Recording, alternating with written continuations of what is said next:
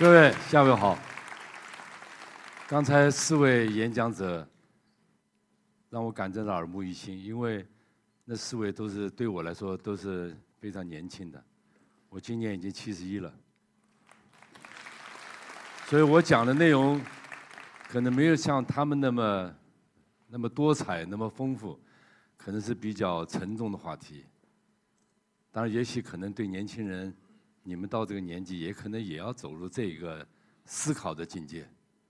那我今天讲的题目就是：咱们怎么来思维，怎么思考问题。那么，因为我是搞设计的，那么所以我从设计的角度来谈。我认为设计是一种智慧，是一种思维方式。而这个观点我觉得很重要。咱们年轻人往往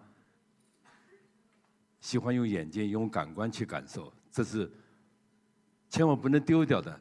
但是可能不能光靠眼睛，光靠你的感官。就是我们讲智慧这两个字儿，什么叫智？智就是聪明，就是有很多主意，有很多想法，有很多办法。慧是什么呢？慧不是智，慧是冷静下来，排除一些东西，约减一些东西，凝聚下来的东西叫慧。那么，我认为这个设计是一种智慧。我把它叫第三种智慧，就是说，因为科学的极端是会毁灭人类的，技术、艺术的极端完全潜入到自我的世界里边也不顾及大家。那么，只有设计，它既要有往前走，但是也要反省。是我们人类不被毁灭，否则我们现在大家追求的，大家喜欢喜闻乐见的，都很自然出自自己的感情。但大家没有想到，这个世界现在已经七十亿人了，再过五十年是一百三十亿。我们的资源有这么多吗？没有这么多资源。你们拉开小姑娘拉开抽屉里，高跟鞋十来双，小伙子衬衫西服也有十来件。七十亿人啊！英国做了一个统计，英国人平均生活水平是世界的中上等，不是最高的，是中等偏上。他说，如果七十亿人都要像英国人生活的话，大家想没想？大家可能不想的问题，要五个地球。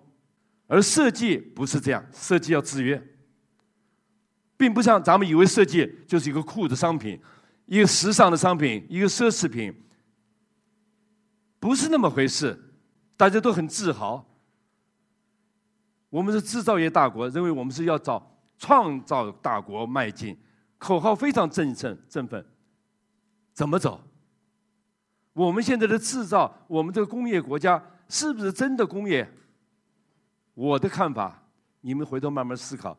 这我们国家有了工业了，没有完成工业化，并没有完成工业化，我们整个的产业链是不健全的。下面还会讲，我们知道德国造，德国造咱们说这个，但德国造经历了什么？德国造以前是这个，跟 Made in China 一样，是英国人强迫德国人在他发展过程当中，你必须打上德国造，表示你是次品。现在德国造变这个了，但他怎么完成这个华丽的转变的？他们在不到五十年完成了，我们国家六十多年了，我们现在没有完成。现在我们讲转型，对吧？要转型，转型就是说，我们从加工型的做一个劳动力，做一个完全是卖体力的，要变成我们有自己知识产权。毫无疑问，我们必须建立这样一个目标，但是很难，因为中国企业当中百分之八十是中小企业，百分之八十企业当中百分之六十以上是小微企业。你想叫小微企业花了几百万美元买的流水线，叫它转型，它怎么转？所以他说：今天转今天死，明天转明天死，慢慢转慢慢死，我慢慢死。所以这些问题说明什么？设计它绝对不是我们看到的一个假象，就是商场上非常丰富，叫去年的双十一，对不对？我相信咱们年轻人都买了很多东西。你想没想？你买了有什么用？你为什么要买它？这种消费理念，我们认为是正常的，这恰恰是商人的阴谋。这消费黑洞，而我们年轻大家都非常踊跃，而且越年轻越踊跃。而我们认为未来的社会不是奢侈，不是什么都要有。咱们现在你有我也有，对不对？你有一辆这个车，我还有一辆更高级的车。你有时候两二室一厅，我要三室一厅。设计不是设计，要创造一个合理的生存方式。就我经常说，你要那么多房子干嘛？你睡着了不就是两平方米吗？所以我们想，任何一件产品，你们身上穿的衣服，你们手里拿的 iPhone 也好，它不是一个作为一个消费者可以说这是一个杯子，这是个手机，这是一个手表，这是一个相机。但作为设计人想的什么？它首先要被制造出来。所以一一个杯子，它被叫做产品，它同时还被流通，叫叫商品，它还是要被使用叫用品，扔的垃圾箱叫废品，还能再回收。所以一个设计的东西，你要经过这四个社会程序，你难道就酷就行了吗？没有这么简单。所以你设计师并不是说，是你都做出一个非常漂亮的东西，你背后这些东西不解决，它肯定被社会淘汰。而且引导的我们往相反的方向走。我们说设计实际上是引导我们的行为的，是个不知不觉的引导我们的行为。他不说教，你的使用过程中引导你的使用方式，引导你的行为，让你往健康文明去发展。而我们现在看到的商品是什么？引导你奢侈，引导你浪费。而我们看着市场的狂欢，对不对？让你买。商业集团所构筑的所谓幸福模式，你想想，你们消费了，你们的后代呢？后代没有了。就是我们说，一个城市上海绿化，对不对？南方城市绿化的很好。你再绿化，我给你说一个浅显的道理：你再绿化，墙上种上草，种上树，房顶上种了树，能绿化出老虎来吗？没有了。我们现在讲的绿色，绿色讲的什么？三二。再利用再什么，已经晚了。设计是唯一的售前服务，事前干预，不要等事后，等事后就晚了。现在地球已经患上癌症了，这些问题我们年轻你们可能都不想，可是你们早晚要想，而且你们未来必须要在这个社会，你们是主人。这是二零一一年在清华大学。范冰冰给范冰冰给故事搞了一次时装发布会，平常我们都听说了，并没当回事，在我们身边发生，就是感觉感觉到非常刺痛。二十分钟的表演花了八百万，装修了一个礼拜，完了拆掉了。我相信每天在全世界发生这样的事情，我们习以为常，大家认为这就是社会就需要的，真需要吗？大家真是看服装吗？就像上海看车模，你们真是看车吗？不是这么回事啊！所以这些东西为什么设计里边有责任？设计师有责任，而设计现在一味的奉承商业，你只要做怎么弄，我就怎么弄，设计师的责任没有了。而我们现在面临的时代是一个挑战性，就是你们都要，你们哪个年纪都要遇上的世界这一个。尖锐这个变转变时期，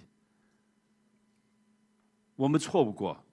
大家看看这个现象，我相信大家稍微关注一下，遍地都能看见这个景象。大家知道不知道？我们现在第二大国，我们的生产总值靠什么换来的？每一美元的国民生产总值耗费的是日本能源的十一点七倍，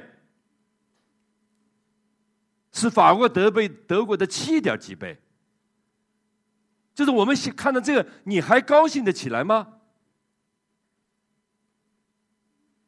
你就不觉得高兴，你就会非常紧张。这么下去，万一中日要开战，我们拿什么？我们的底气在哪儿？日本每天，你看，咱们从滩山西太原到秦皇岛建了一条铁道，每天阳泉煤。几百辆的那个大卡车，十吨的，把杨泉梅拉到秦皇岛，完了轮船拉到日本。日本从抗日战争开始就七七事变开始，已经每天这样，一直到抗战打败了以后没给他，一旦恢复装教了又又给他运，运的那些煤干什么？最好的煤，那个煤这么大的煤块，锃亮发亮，轻的不得了，装上水泥箱子沉到海底。人家在干这个事情。我并不是在挑动跟日本的什么，就说我们现在大家脑子想的太有点像我们说古罗马那个时候。成天沉浸在所谓的欢乐里边，你们想的都是眼前的欢乐。我们不反对奢侈品，不反对做那些时尚，但是我们设计的关注的不是，我们关注的是公平的社，公平的社会，大多数人的需求。所以正因为大多数需求，我不可能做那么多啊。所以我们要提倡另一个思想，就是从物到事的这么一个思维方式。就是现在讲的服务设计，就是你不一定要占有，你有能这个得到服务不就行了吗？这是一个根本的思想改变。现在每家都买车，如果我们早点明白这个道理，按照设计的理想去做，你不要去叫每家买车，你把上下班的问题解决了，把下了班以后逛超市的问题解决了，节假日去旅游或者去郊外的问题解决了，把城市的交通系统搞好了。干嘛要这么多小汽车？九九年我到日本去讲学，日本的松下洗衣机部的设计部长在大讲二十一世纪洗衣机怎么怎么怎么怎么样，讲的头头是道，底下的日本人当然是掌声雷动。反过来给我出难题，因为当时就我一个中国人在那，说柳先生，中国的二十一世纪洗衣机有什么打算？我又不是洗衣机的设计部部长。但是我回答了，我说中国二十一世纪是消灭洗衣机，他们一下子傻了。我说你们日本爱干净，你们算算洗衣机利用率多少？他们算了半天，实际上你们也可以算算，不到百分之十，明白吧？就是一个洗衣机，大家家家户户要买的，真的利用率高吗？百分之九十以上躺在那儿了。那么为什么生产这个产品？老百姓买的不是洗衣机啊，是要把衣服弄干净。如果把衣服弄干净的程序服务弄套弄好的话，不需要每家洗衣机。这就我们提倡设计提倡的个人使用，而不提倡私人占有，也就是中国人的传统的精神。留有余地，适可而止。设计并不是让我们每个人是奢华，而是你能够解决问题就行。你们都是当学生出身的，对吧？我也是。你看看德国二百年前的教育宣言讲的是什么？我们并不说它对，但是跟我们讲的正相反啊！你不得不想一想、反思一下，为什么那么多诺贝尔奖获得者，德国人占一半 他们二百年前教育宣言是这样的，跟我们正相反。为什么？不是培养人们的适应传统世界，我们要培养大家适应传统世界。不是着眼于实用性的知识传授，而我们是着眼于知识点。它是二百年前的教育，而不是大学生普通教育啊。在欧洲，你说给学龄前儿童叫他背唐诗、背什么？那歌德的诗，家长一告，老师蹲监狱。在中国可能吗？那老师要要受奖励的。你看我的孩子能背三百首。你的背五百首，他背一百首，在他们那儿，老师马上要蹲监狱去。大家想着为什么？真的，大家得仔细想想。就这个世界上，并不是只有我们，我们要比较，一比较，我并不是人家对，人家好。那我们为什么这样？他们为什么这样？到底什么原因？我们到底要培养什么人？这是中国传统，而我们把什么？祥云文当中国传统，中国红当中国传统，弄个大污点当中国传统，我觉得都非常幼稚。这么一个五千年民文明一个民族，我们认知到传统就是这个东西。我说句可能难听的话，咱们都是那个农耕民族，农耕民族的祖先传统是不穿内裤的。你们要不要继承？就咱们一说继承传统，就这些东西。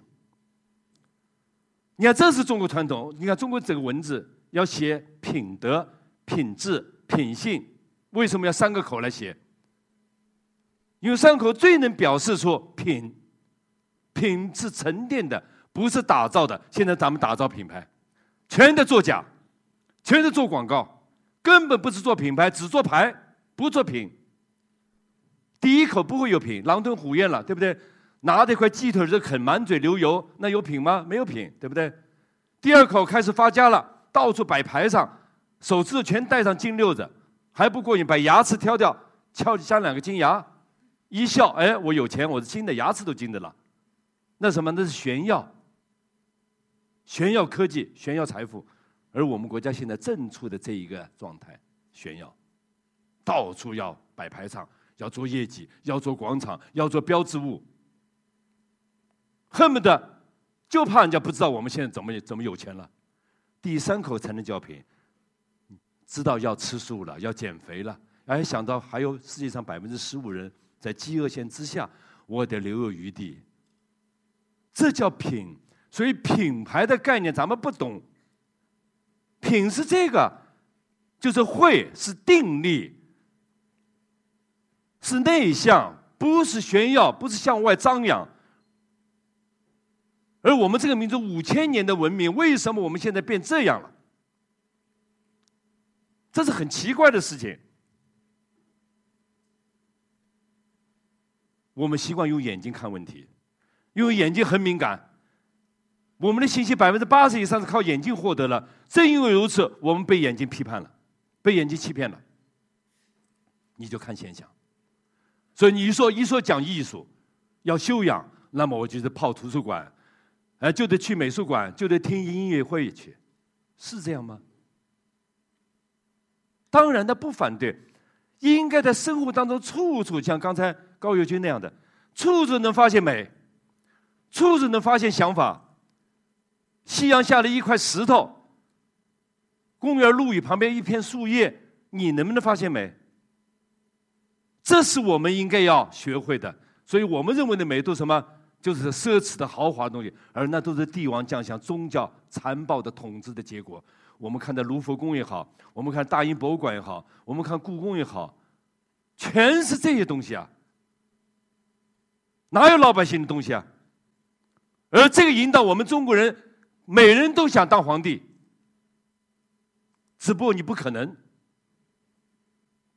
而这个东西，我们的设计不看这个，我们看它的本质，我们不被它现象所迷惑。现象只是它的整个存在的一部分，而现象背后肯定有根源，它有根，怎么长出来的？为什么？我们必须想到，社会要前进，人的生活方式要发生变革。现在按照我们现在的人的追追求的生活方式或者我们的目标，这个地球是承载不了的。除非像我们看到了那个什么美国大片一样，住到钢铁的肚子里边难道这就是人类的未来，在钢铁的肚子生活？所以我们必须想，我们怎么来发扬传统。所以我的话，大家可以仔细考虑。我特别反对叫继承传统。传统不是继承的，传统是创造的，是我们的祖先不断的创造的。如果说传统继承继承，咱们在座的都到树上去，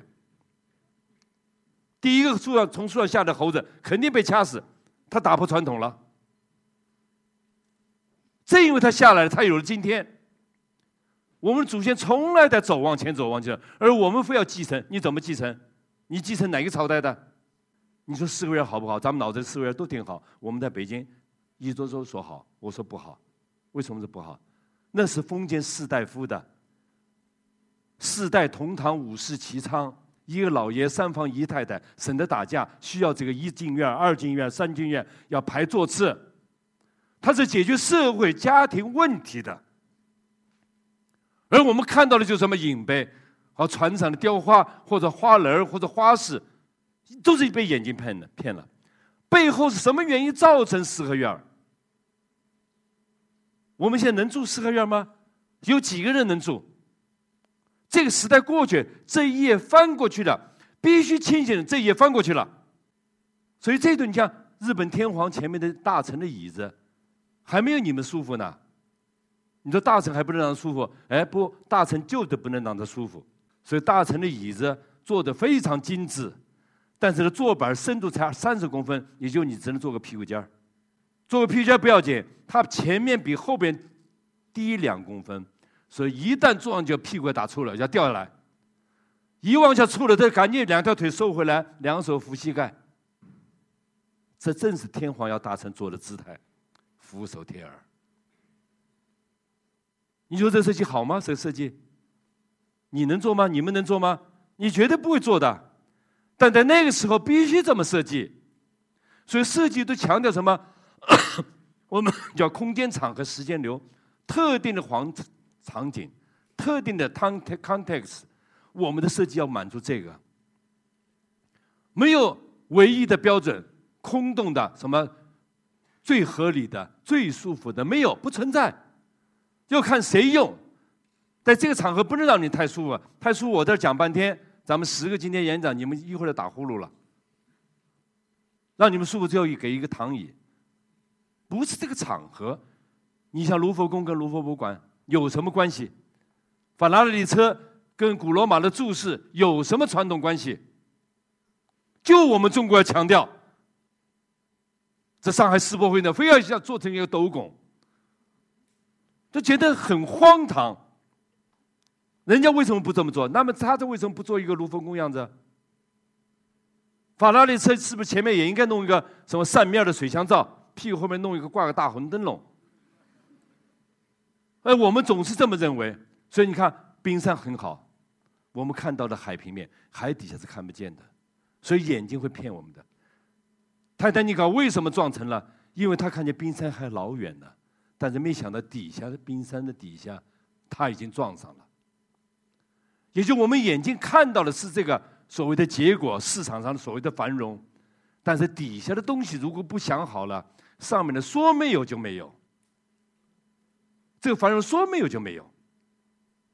所以下面的东西就是我们这个民族，我们的民族要不要一个价值观？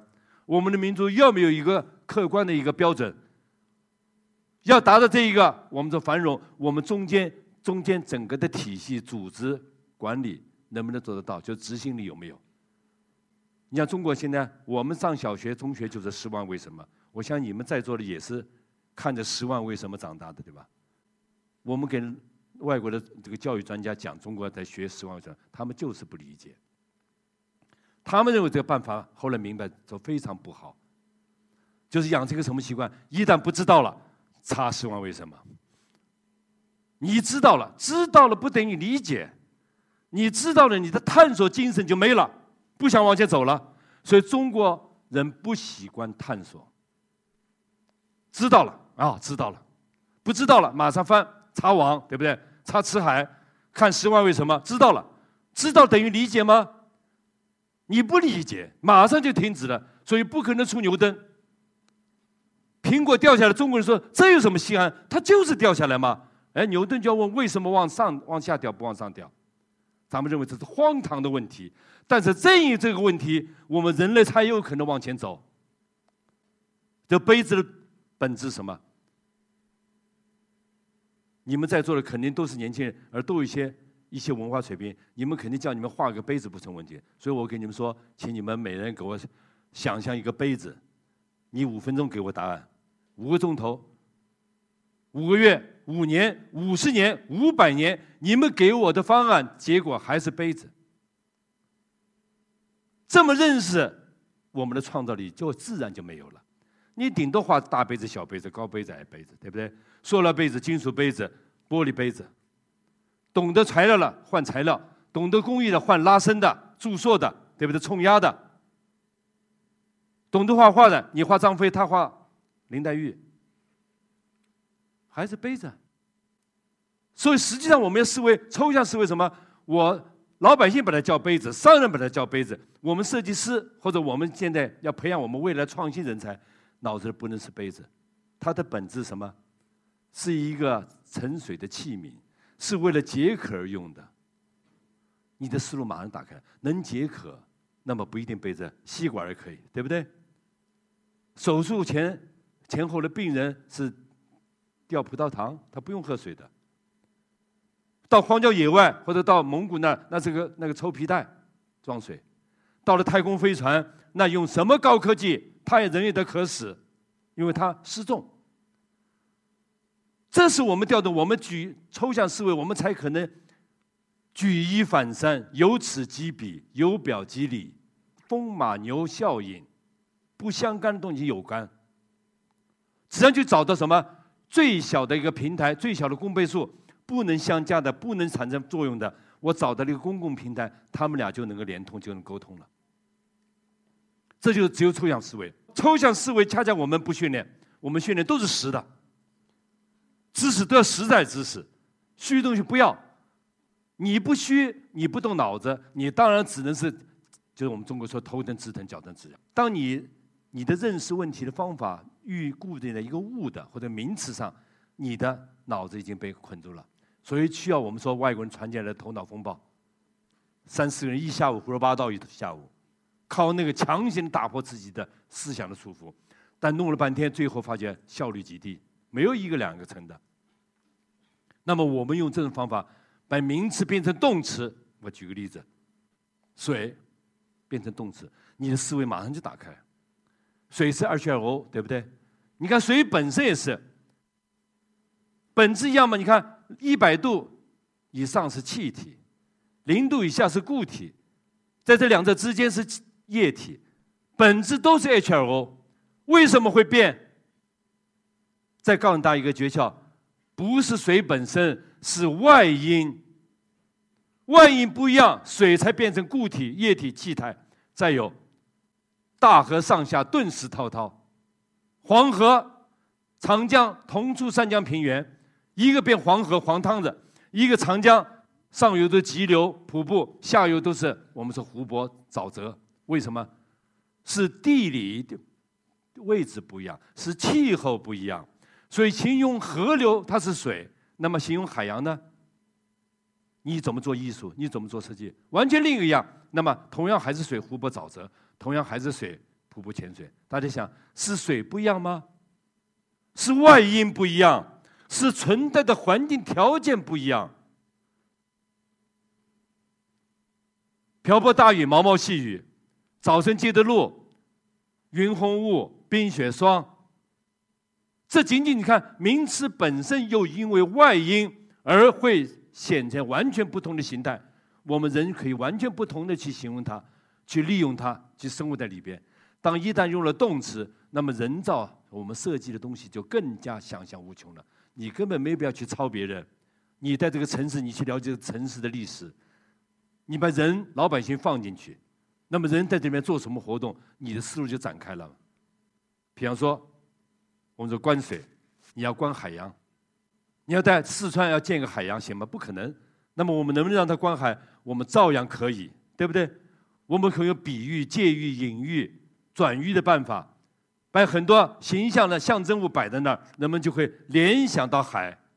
我想人看到沼泽、湖泊，我想人看到瀑布、泉水，我想人看到早晨能够看到泉水，我看到路，这都可以创造很多意境啊。等等等等，下面我就用时间关系，我不不展开。你按照这个思路，除了刚才观水，你戏水，对不对？你游水，你玩水、听水、饮水。所以一个名词，你加上动词，能把你整个的思想打开。你就发你你当时担心你来不及记录，你像开了闸一样的，你的想法跟泉涌一样出来。实际上就是把一个名词。加上了动词，加动词的目的什么？把人放进去了，对不对？一放进人，那就丰富了。就像我们学语法，咱们中文语法，你们这个年纪都没学过。我们当时初一、初二在上海五四中学学了两年汉语，咱们是学英语学语法的。你学语法，你想想，一有了动词，那么就要主语，那么主语就可以主语从句，对不对？你要修饰动词的，那只能是副词。那么就是地点、时间、条件，那么就会地点状语从句，条件状语从句，时间状语从句，这一下这个故事就展开了。这时候你要的宾语的物，它的定位就清晰出来了，你就不会跟着外国人，也不会跟着祖先走，你就跟着实事求是解决我们眼前自己面临的问题。一堵墙，对搞装修都知道墙，墙对搞装修是什么材料？石头墙，对不对？贴瓷砖的、糊壁纸的，或者是画壁画的，或者青钢龙骨的，那不是设计，那是工艺，那是技术。而我们设计师脑子里什么是墙？我们脑子没有墙，什么都可以当墙，因为我们的目的不一样，是阻隔，是私密，是隐蔽，是依托，是跨越，等等等等，是引导。所以我们墙可以做任何事情，任何东西拿过来都可以做墙。这就我们才能够跨越我们的脑袋的禁锢，我们的创新能力才能调动起来，你才能创新，不然我们创的都是抖机灵小聪明，大问题出不来。所以说起这个问题也很感叹，我们清华大学，我们是工艺美院九几年并进去了，并且进到清华一个中科院校，我们很想去跟汽车工程系合作，跟他们汽车工程系的系主任谈话，就跟他将来有没有合作，他们的系主任还是很自豪的说。我们清华汽车系现在已经六十七年历史了，九九年。美国三大汽车公司当中，中国的我们清华培养出的汽车工程技术人员多少多少，高层的占多少多少。说完了，我又一句话把他说了个大红脸。我说你六七年没造出辆中国车来，你培养的是打工仔，都是给人打工的。你看我们中国这么多年了，我们脑子就停止在这儿。我们中国人很聪明，很能干，但是我们就是做打工的活愿意。为什么不能去里织牛耳？为什么不能织牛耳？没有这个思想认识，没有这种方法。所以你看，长城它是墙，当时是阻挡匈奴的，现在成了友谊的桥梁了，对不对？Le Corbusier 这个狼江教堂，墙是挡光的，他拿墙去组织光线，这是设计。创造教堂的神秘感。我们中国的园林墙什么？墙是镜头吗？不是，墙是一个导引，是一个空间的开始，是让你墙外有墙，山外有山，让你感觉到风景在后边的，绝对不是终止。两个小孩兄弟俩打架，到这个地方玩的时候，可能两个人一见面，倒反而好起来了。所以墙是什么？墙可以刺激我们。墙也可以显得是一个一个沉稳，是一个民族象征。墙也可以让你感觉到依恋，墙甚至让你感觉阳光的味道能闻到。正因为有了墙，所以要开门开窗。这就是辩证，这就是设计讲的悖论。我们必须要学会这种思想方法，那么我们每个人的行业的人创造能力就会被激发出来。所以科学是了不起，但是科学说到底。它是个发现问题，叫杨振宁说，科学家把事情弄清楚了，艺术家又给他磨了葫芦的，科学家又给他弄清楚，艺术家再给他扒了糊涂了，永无止境。所以科学了不起，但他只是告诉我们这个世界是这么样子的，而我们设计做什么？我们告诉这个世界还可以是那样，不一定是那样，也可以是这么样，也可以是那么样。说白了，我们设计要做的是。做上帝没做过的事情，所以我们创造人类未来的生活方式，这是我们不能依赖光靠技术发明，必须我们要学会扩展视野。我们现在站在巨人肩膀上，我们学会看远处；而我们现在站在巨人肩膀上，我们都看脚底下，没看远处。我们要提出我们中国自己的理论、自己的系统。我们并不比外国人差，只是我们的理念、我们的思想方法错了。我们没转过来，我们转过来的话，我们中国人很快能追上去。而现在面临的挑战是非常严峻的。西方在回归制造业，它绝对不是重复，它是一个全新的制造业，大数据时代。那么我们中国过去是被分工的，那么今后我们在国际战略当中，我们中国是被怎么样？还是被分工吗？还是我们要我们自己的？这个转型时代不光是我们中国转型，整个世界在转。我们在这里边，我们怎么思考？我们我们做事情必须要去思考。也就是说，你虽然不是研究生，你也要去研究，你必须要学会协同，必须跟不同的专业的人结伙协同做，必须要考虑一个生长型，不要一口吃个胖子。就像刚才咱们看见有很多演讲者都非常，他是在什么？跟着一件事自己成长起来，不是一口吃个胖子，不一定非要找一个大企业绑在他身上。像傍大款一样的，反正你要起不来，你不如跟一个小企业，你跟他一块成长，一块跌跌撞撞、摔跟头，站起来，这个是长得最扎实的。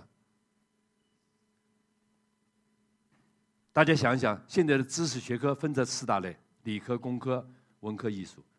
你想明白了，理科是发现、解释真理的，工科是解构、建构的技术，文科是是非道德的判断，艺术是品鉴自然、人生、社会的途径，而我们说的设计什么？是这四条腿上面的桌面设计要做事，设计不仅要发现问题，还要解决问题，而解决问题不能光靠自己，要为大多数人。所以设计是这么一个学科。所以，它更需要我们刚才说的思维方法。当然，我相信，同样我们其他的学科、其他职业同样需要。也就我希望咱们在座年轻人，你们脑子里要考虑现实，但是也得想想未来，也得要站在一定的高度，因为我们这五千年的文明，我们不能就此这么下去了。所以，中国人这是中国人传统一个格言，非常哲理的“超以向外，得其环中”。就你做这件事，你想得到它，你千万别钻在这里边。就不像小生产时代干什么吆喝什么，在我们干现在的时代，你干什么先不要吆喝什么，把外围弄清楚，那么你自然就抓到事物的本质。你可以事半功倍，也就庐山真面目你不认识它，你以为你在庐山就认识了，你必须跳出庐山，去了黄山，去了泰山，去了喜马拉雅山，你才能认识山，庐山怎么回事儿。你再去了海，你对山又有一个认识；你再去了沙漠，再去了外星球或者北极，你对山的理解会更加清晰。所以一定要把学问做到外头，一定要不要先钻进去。钻进去你可能就死掉了。那也是一个办法，你钻进去得悟出来。那悟有几个人能悟出来？我们中国祖先早就悟出来天人合一了，对不对？两千年就悟到了。西方人最近这三五十年才悟到，才明白。但是咱们悟出来这两千年，这个台阶没搭出来，人家才三五十年，这条台阶这条路已经隐隐约约看见了。所以光靠悟是不解决问题的。我们得思考，我们得实践，也就是说，我们要把外围弄清楚了，超以向外，才能抓住事物的核心。也就做一个人。你很多东西不是在你，也就是我跟你打交道，我跟你我要跟你打做同事，我了解你，我最好的办法不是听你说，不是听人说，跟你工作一段时间，马上就清楚了。所以他他在待人处事当中就看这个人本质。所以希望大家能够多想想这句话：超以向外，得其环中。谢谢大家。